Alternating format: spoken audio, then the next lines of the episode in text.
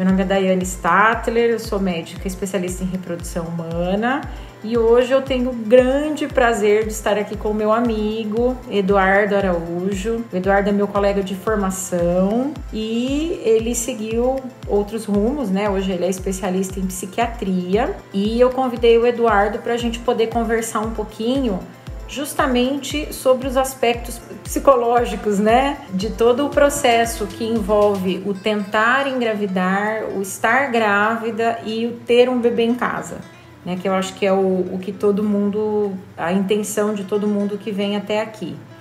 Então, obrigada, Eduardo, boa noite, tudo bem? Boa noite, Daiane, é um prazer estar aqui com você. Eu acho muito válido, né, uma discussão como essa, uma conversa como essa, porque ainda se tem muito tabu relacionado a todos os tipos de problemas da mente. Nós sabemos que a mente é aquilo que nos interfere por completo em todas as áreas da vida. Às vezes está tudo super bem, finança tá boa, família tá boa, as posses estão altas, está tudo certo. E a mente, se não tiver legal, prejudica tudo, tira a nossa capacidade de desfrutar, de se alegrar. Então, é fundamental a gestante entender que num processo como esse de decisão, de gestação, de parto, a mente pode se interferir positivamente ou negativamente. Por isso é tão importante a gente falar sobre isso. Ensinaram a gente assim, né, que a gente tem que começar a anamnese quando a pessoa entra dentro da nossa sala, né? E às vezes você vê a pessoa tão para baixo, assim, com aquele pensamento tão negativo, principalmente quando envolve esse, esse tema de reprodução assistida. Eu sempre falo assim que as pessoas não queriam estar aqui no meu consultório, né? Queriam que as coisas acontecessem de repente da maneira natural.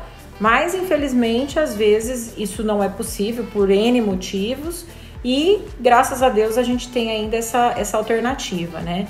Então, assim, é, esse processo de é, ser diagnosticado, talvez, com infertilidade, já gera uma, uma angústia, uma ansiedade, e que às vezes as pessoas têm um pouco de, de medo de trabalhar isso. O que, que você acha, assim, que esse, é, todo esse processo ansioso de dúvidas, né? Ah, será que eu vou conseguir? Ah, será que as, o que, que as pessoas vão pensar, né? De eu estar tá procurando ajuda? É, será que meu parceiro vai me achar mais ou menos digno, né, de estar com ele? O que, que você acha assim disso tudo? Em primeiro lugar, é uma benção a gente ter uma profissional como você para estar ajudando pessoas que até alguns anos atrás não teriam nenhum tipo de possibilidade, né? Então, o, o diagnóstico de infertilidade seria algo definitivo para muitas pessoas, né, para muitas mulheres. Então, em primeiro lugar, é isso. A pessoa tem que ter essa visão de que é, mesmo que tenha recebido esse diagnóstico, ainda há uma possibilidade.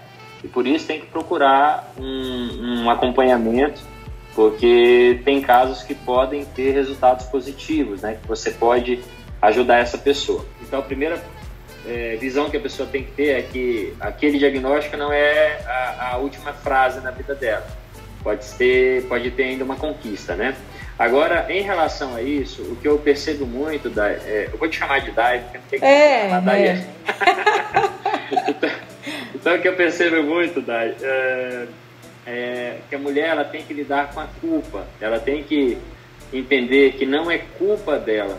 O que eu percebo é que às vezes, tanto a mulher ou até mesmo o parceiro, e tem muitas infertilidades né, masculinas em que o parceiro ele nega aquilo e mesmo sabendo que ele tem uma quantidade de espermatozoide mínima, que é muito difícil conseguir ter algum resultado, o parceiro ele se acostuma a jogar para a parceira a responsabilidade de eles não terem um filho. Então tem que ser avaliado com muita cautela isso, a, a, relação do casal diante de um cenário é, difícil, né? diante de um cenário de dificuldades. Por isso é muito importante que um casal é, esteja passando por uma avaliação psicológica ou psiquiátrica ao mesmo tempo que esteja passando por uma avaliação com você, que está passando por uma avaliação com você. Porque às vezes existem problemas muito importantes que devem ser tratados em casa, com o casal, e que se eles não conseguirem resolver isso, vai diminuir inclusive a chance deles terem sucesso no tratamento. Exatamente. Então, na, minha, na minha opinião, a primeira coisa que a mulher tem que fazer é não assumir a culpa não assumir a responsabilidade diante desse acontecimento e também o casal não entrar numa beligerância, né, de eles dois se apoiarem para poder alcançar o resultado esperado. Falou, olha, a gente não é igual a minhoca, né? A gente precisa um do outro para reproduzir. É a mesma coisa assim, ah, eu descobri que eu tô diabética. É minha culpa? Bom, talvez até eu tenha contribuído para isso, né? É, de repente não tendo uma alimentação adequada, não me mantendo dentro do peso adequado, mas eu não escolhi ser diabética. Então, do mesmo jeito que as pessoas não escolhem ter uma endometriose, não escolhem ter uma varicocele, né? E quando a gente vê assim é, as causas de repente de infertilidade, é muito meio a meio, né? Metade dos casais praticamente vão procurar por algum fator masculino, metade por um feminino, quando não associado. Quando a pessoa paira essa, essa ideia de culpa, eu acho que realmente precisa de ajuda.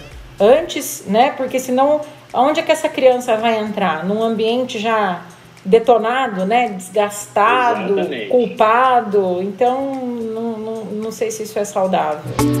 Uma outra coisa, Eduardo, que eu queria te perguntar é o seguinte: muita gente chega já aqui no consultório, às vezes numa primeira consulta, no, no, na condição ainda de tentante, né? E já está fazendo uso de algum ansiolítico. E aí todo mundo pergunta, fala assim: o que, que eu devo fazer nesse momento? Parar, trocar o remédio? Você tem alguma consideração assim para fazer para a gente acerca dos principais ansiolíticos ou então as principais medicações que são usadas hoje para tratamento de depressão, essas coisas? Muito bem, porque hoje muitas pessoas usam ansiolíticos até sem terem passado por uma consulta médica, né? Ou conseguem no mercado paralelo, ou um colega que é médico, ou conseguiu do vizinho, enfim. E às vezes a pessoa chega tomando uma medicação. Quando se fala de medicação, de modo geral na medicina, a gente sempre pesa os riscos e os benefícios é, para ver se vale a pena manter uma medicação. Porque qualquer medicação pode haver riscos. Uhum. Mas existem medicamentos que são sabidamente prejudiciais para o período da gestacional. Entre eles, entre os ansiolíticos, nós temos a classe dos benzodiazepínicos, que são classes que não são recomendadas para o período gestacional porque podem causar malformações. Uhum. Só se usa benzodiazepínico assim em último caso, quando a pessoa, por exemplo, tem um transtorno de pânico tão grave, tão grave, está pensando em suicídio, que não respondeu a nenhum outro antidepressivo, ansiolítico, não respondeu a nada mais, e aí justamente aquela questão de pesar na balança né, o risco-benefício e aí, de preferência, usar os benzodiazepínicos ali a partir do segundo trimestre da gestação. Uhum. Não tentar evitar ao máximo no primeiro trimestre, que é o mais importante para a formação do bebê. É. é.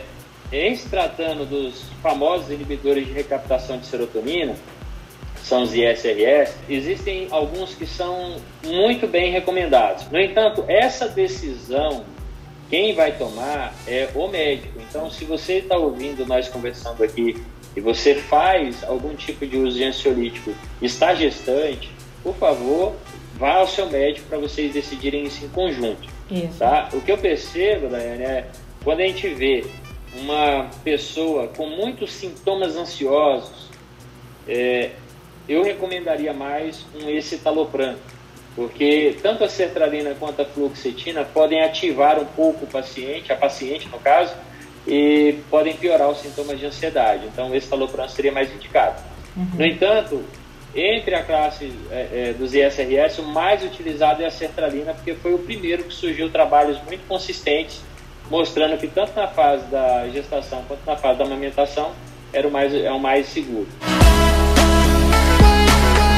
Aí quando as pessoas perguntam assim, falam assim, ah, é, é melhor eu parar, né? Eu falo, olha, depende, porque assim, se você for ficar pior do que tá agora, é melhor continuar, né? Principalmente quando Exato. são esses, que a maioria, é, quando procura ajuda do psiquiatra, né, é justamente esse tipo de droga que eles acabam prescrevendo. Porque ela já vem nessa tentativa mesmo de gravidez e tal. Mas uma outra coisa que eu também acho que vale só, muito. Só falar uma coisa, Dai.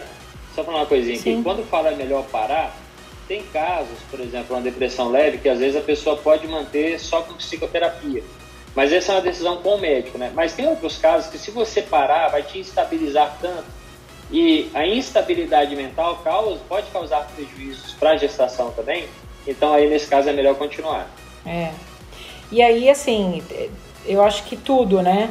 De repente, a pessoa tentar fazer outras coisas para controlar o estresse, ter um momento de lazer, de espiritualidade, de atividade física, tentar ter um bom sono, né? Ter medidas higienodietéticas que eu acho que fazem toda a diferença. Porque eu não sei, é, você deve perceber talvez isso muito mais do que eu, mas as pessoas estão num imediatismo tão absurdo hoje, né? É tudo eu quero para ontem, tem que ser do jeito que eu quero. E muitas vezes as coisas não são assim, né? A gente não tem o poder de controlar algumas, é, algumas ações, algumas respostas do nosso corpo, né? É, tipo, as mulheres vêm aqui e falam assim: olha, meu ciclo menstrual é um reloginho. Eu tenho certeza que dia 5 eu vou menstruar. Aí aquele processo todo, né, de ansiedade vai começar tal atraso, adianta, e elas já ficam estressadas. Aí eu sempre falo, falo, gente, agora a gente tem que viver um dia de cada vez, né? Exato. E é por isso que eu acho tão importante as pessoas tentarem essa, essa ajuda paralela, né? Seja com remédio, com psicoterapia, porque as coisas vão melhor. Sim, e é, e é, muito importante essa ideia de criar, promover saúde, né? Porque às vezes é, o tratamento fica muito baseado em tratar a doença, tratar a doença e não está sendo promovido saúde, saúde de modo algum. Então, é. Uma pessoa que quer ter uma vida, uma saúde mental boa, se ela não faz atividade física, se ela não tem um controle dietético adequado, não tem uma boa espiritualidade, um bom relacionamento social, essas coisas são assim intrínsecos, né? Essas coisas estão, estão interligadas a uma boa saúde mental. Então isso é fundamental é, para uma pessoa recuperar de uma ansiedade. Uma das melhores indicações é atividade física. Né? Às vezes a atividade física pode ser até mais útil do que um, medicamento, por exemplo, né? Então é fundamental a pessoa ter essa noção de estar promovendo, gerando saúde para si mesma. Exatamente. Aí tem gente que fala assim, ah, mas eu não vou nem começar a fazer atividade física, porque daí eu vou engravidar e eu vou ter que parar de fazer. Falo, não, aí é que tem que fazer, né? Gestante não é uma pessoa doente, gestante é uma pessoa Exatamente. que tem que estar ativa, né? As pessoas já vêm de uma vida muito, muito doida, assim, ritmo completamente descontrolado, tudo, e aí de repente chega e quer que aquela coisa aconteça na hora, né? Não, e uma coisa muito comum é as pessoas associarem uma vida muito agitada com atividade física. Eles falam, não, doutor, preciso fazer atividade física. Não, eu ando e corro o dia inteiro no trabalho.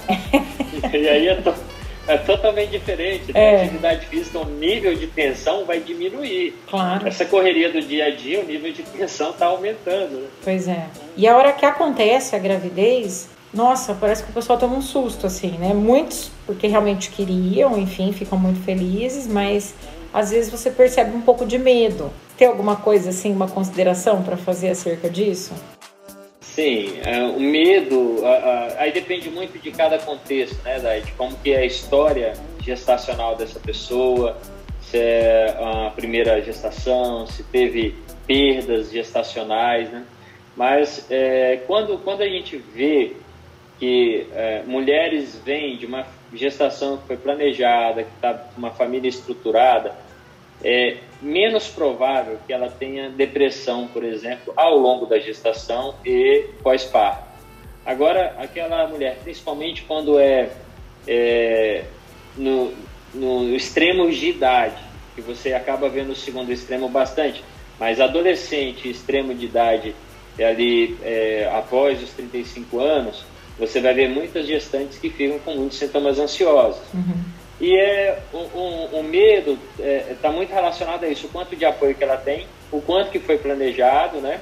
E principalmente porque a vida muda. A vida de a partir do momento que vem uma criança muda, mas e traz ganhos e perdas nessa história, né?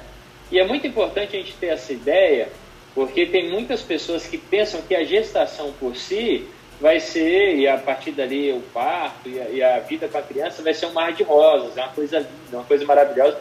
Não, se você pensa assim é porque você ainda não teve. Porque quando a gente tem, tem muitas coisas que a gente antes fazia e que eram uma delícia e que a gente não pode mais fazer porque agora tem um bebê em casa. No entanto, por outro lado, a gente tem um amor que a gente nunca sentiu antes na vida. Né? Então é uma coisa assim surpreendente e maravilhosa que a gente sente. Mas na gestação, o medo é mais pelo novo.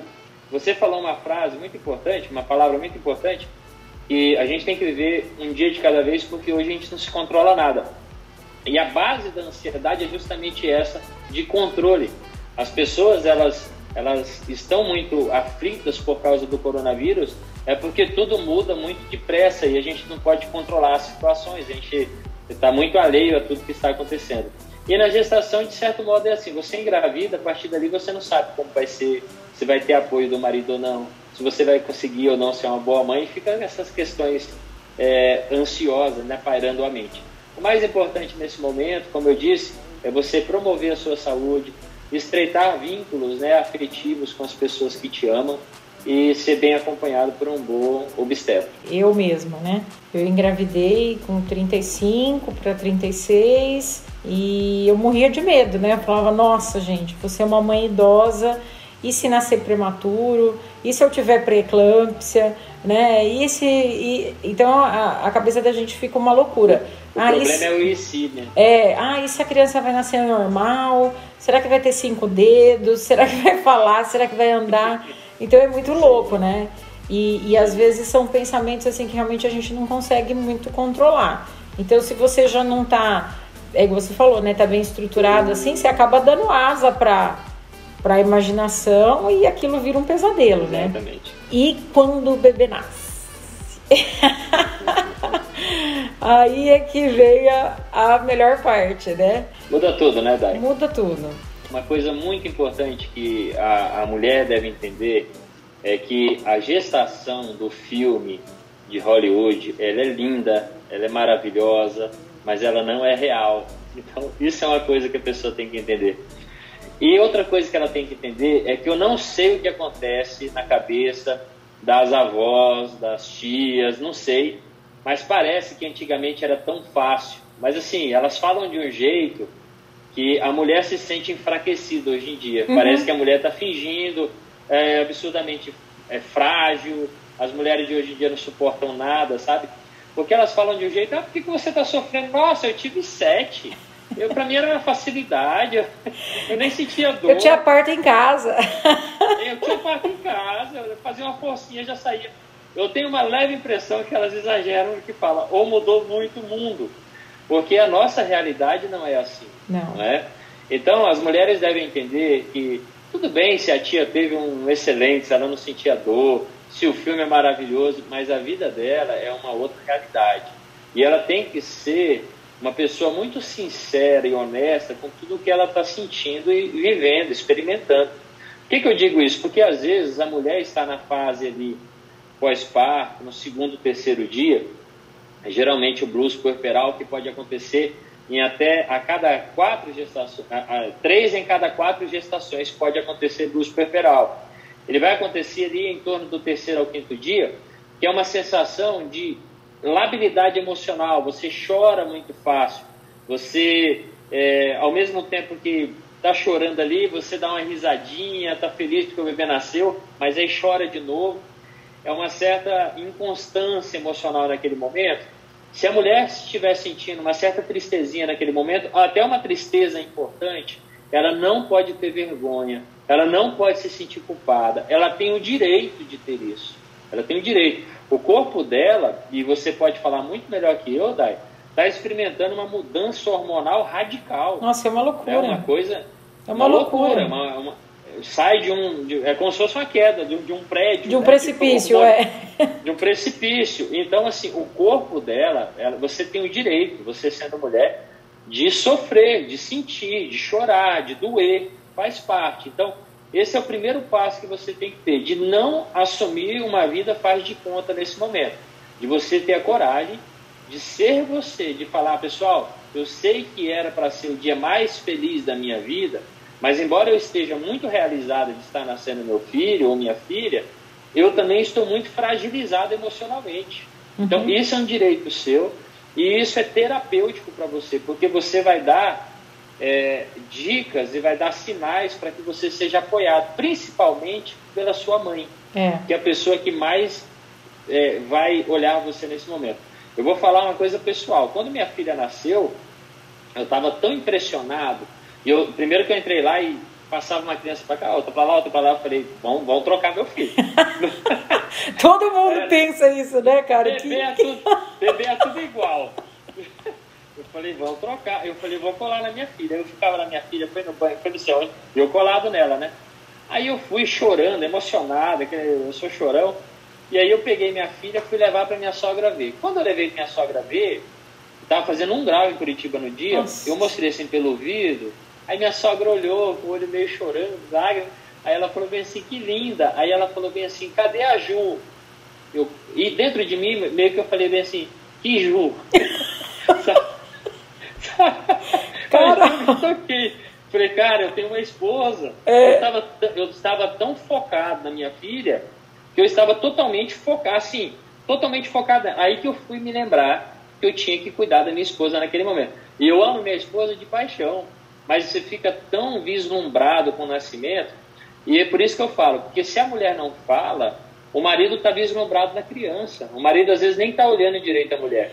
E cabe a sensibilidade de uma outra mulher que já passou por aquilo para entender que a mulher precisa de todo um carinho, toda uma atenção, todo um afeto naquele momento. É. Por isso é importante a família estar presente e a mulher falar tudo o que estiver sentindo. Hein, Eduardo, é fantástico isso, assim, que eu acho que as pessoas pensam que a gente é médico e que a gente, tipo, tira tudo de letra, né? Quando eu tava fazendo meu pré-natal, o pessoal falava, quando eu tava grávida, né? Eu fazia muito pré-natal, o pessoal falava assim: "Nossa, mas para você vai ser muito fácil". E eu acabei acreditando naquilo, que para mim ia ser muito fácil, né? E hoje já eu falo assim, ó, beleza, tá grávida, agora cuida de você. Não precisa ficar esquentando, comprando milhares de coisas pro bebê. Cuida de você, vai no salão, arruma seu cabelo, faça sua unha, tenha desejos não de comer torta, chupar manga de madrugada, tenha desejo de ganhar uma sapatilha, de ganhar um vestido novo.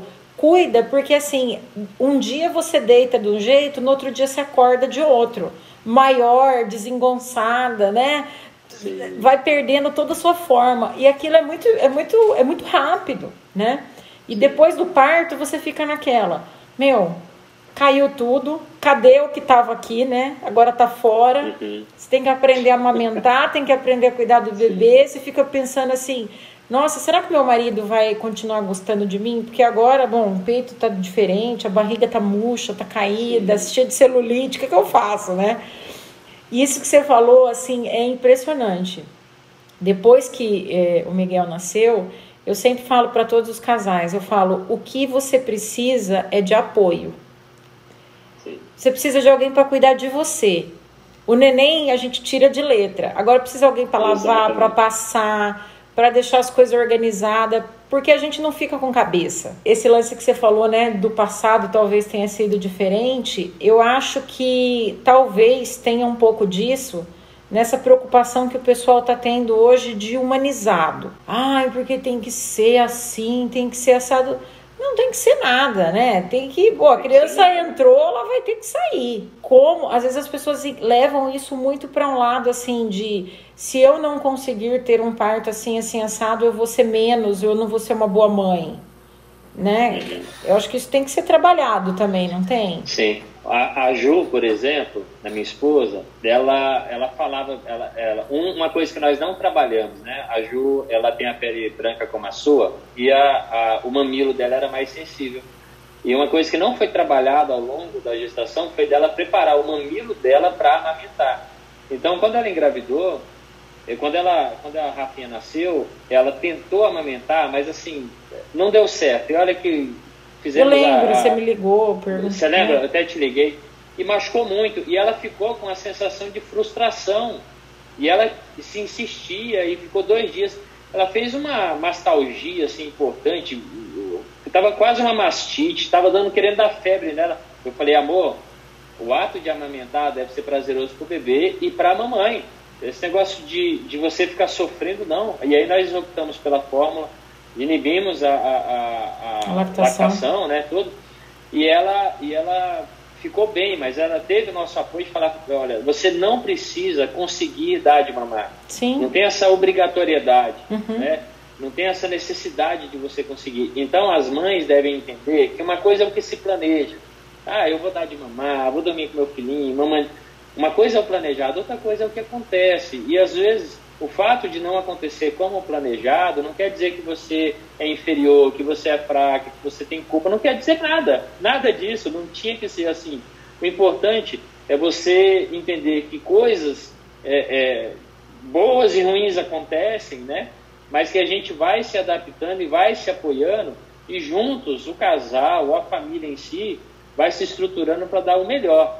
O bebê é natural, todo mundo vai estar focado para o bebê, mas o melhor também para a mãe, é. né? Que ela precisa de ajuda para até para ir ao banheiro na fase inicial, Sim. nos outros dias para ajudar, limpar limpar a casa é muito difícil. A mulher dorme pouco, né, Dai? Uma coisa Nossa. muito importante. Muito. O sono interfere diretamente. Quando a gente fica poucos dias dormindo, é, é, alguns dias dormindo pouco, a gente já fica mais irritado. Agora, uhum. imagine uma mulher que está vários dias dormindo pouco, né? É. Então, a mãe tem que ser muito bem é, avaliada né, pela, pela família, olhada pela família. Eduardo, deixa eu aproveitar que a gente está falando disso. Assim, uma vez eu, eu, ouvi de uma psicóloga o seguinte: ela falou assim, olha, é, não se espante porque o que você está imaginando aí da maternidade vai ser completamente outra coisa a paternidade, né? Uhum. É, então, assim, eu, eu, lido muito com mulher e eu sei, né, assim, eu tenho também um relacionamento maravilhoso com meu marido, ele é um paizão, também ajudou um monte quando o Miguel, quando eu estava grávida e quando o Miguel nasceu. Mas mesmo assim, às vezes a gente vê assim e fala assim, nossa, mas será que ele está sentindo a mesma coisa que eu, né? Porque é diferente, né? Assim, o pai tá ali e, assim, na verdade não passou por uma, sei lá, por uma cirurgia, tem aquele negócio do mamar tal. O que, que você acha, assim, dá um recado aí pros maridos, que, o, do, dos que vão passar, dos que estão passando por isso. Exato. A paternidade é fundamental. Parece que toda a responsabilidade cai para a mulher e que é uma pena e algo que nós devemos melhorar muito. Os homens, eles devem entender que eles têm que ajudar a mulher. Por exemplo, se criou uma ideia cultural no Brasil de que o homem trabalhava e a mulher ficava em casa. Uhum. Então o homem ah, se acostumou a trabalhar fora de casa, chegar em casa e a mulher fazer tudo né, com a criança, limpar a criança, dar banho, mamar, colocar para dormir, a criança chora, a mãe vai ver tudo. E isso fica uma coisa, imagine uma mulher que não está conseguindo dormir bem e que está trabalhando ininterruptamente. Como que vai ficar a mente dessa mulher? É uma loucura. A chance de desenvolver a chance de desenvolver depressão pós-parto, que não, não precisa acontecer logo após a gestação, pode acontecer até meses após a gestação, é muito alta. Tá? Então, a paternidade, nós precisamos entender que deve ser uma coisa que é trabalhosa tanto para a mãe quanto para o pai. O pai, por mais que trabalhe fora de casa, ele também tem que ajudar dentro de casa. E o mais importante, Dai, é o diálogo, é o homem e a mulher conversarem o que, que eu posso ser útil? O que eu estou fazendo está sendo importante para você? O que eu estou fazendo está sendo o suficiente? Você acha que eu estou sendo, que eu estou fazendo um bom papel? Você acha que eu devo melhorar? Entende? Esse tipo de posicionamento, de postura é muito bom para o casal, uhum. porque aí tira, porque às vezes o casal briga daí por coisa boba. Sim. É, é, é a somatória de várias coisas bobas, do tipo, vou ver se ele vai catar tal coisa Vou ver se ele vai prestar atenção e limpar tal coisa. Vou ver se ele vai fazer isso. E nesse de eu vou ver e ele não faz, é, cada coisinha que vai somando, daqui a pouco extravasa aquela, aquelas emoções, né? Então é importante haver o diálogo para que tanto a maternidade quanto a paternidade exerçam um excelente papel para a criança. Bom, gente, então vamos fazer um resumo, né, do nosso bate-papo. Casais tentantes, casais gestantes, casais com bebês pequenos, né? Procurem estar bem. Se tem remédio, se tem psicoterapia, são adjuvantes, né, para ajudar ali na, no processo todo. Mas, primeira coisa, o casal tem que realmente estar tá bem, estar tá afim daquilo lá e arcar com as consequências que vêm, né? Aqui, se estão achando difícil de conseguir engravidar, espera até conseguir, né? Aí que começa. Espera criar. Aí que vem o recheio do bolo. Uhum. É esse pensamento mesmo da gente tentar se amar cada vez mais, né? Tentar ter uma vida quanto melhor possível dentro do, tipo, da possibilidade de cada um, abraçar as coisas juntos, né? Enquanto casal. É, e é fundamental a mulher, a, a gestante ou a puérpera, ela ter uma vida autêntica, tá? É uma vida que é ela ali, ela não está imitando ninguém, não está tendo que ser como outra pessoa, não está tendo que fazer de conta, não. Ela ter a, a coragem, a autenticidade, ela não ter a vergonha, a culpa de falar, olha, eu preciso de ajuda. Eu acho que isso é fundamental. O fato dela colocar para fora já resolve 90% do problema. Uhum. É, com certeza. E deixar um pouco da vida da internet para lá, né? Porque no Instagram a vida de todo mundo é legal, é bonita e nem sempre. É, é, né? um, é um mundo maravilhoso. É. Aquele mundo ali é maravilhoso. O dia que eles vierem para o planeta Terra vai ser, vai ser um choque para aquela. Vai, vai, vai ser difícil. Foi muito legal, Dudu, a conversa. Manda um beijo pra Ju, pra Rafinha. Ela deve estar tá linda, enorme. Tá linda. Todo dia ela aparece uma frasinha nova, uma coisa, vai impressionando a gente. É uma delícia, é né? É. Então tá, Mas, meu amigo, obrigado, obrigada, viu? Obrigada por ficar comigo até essa hora. E um beijo, bom descanso. Um beijo. Beijo. Tchau.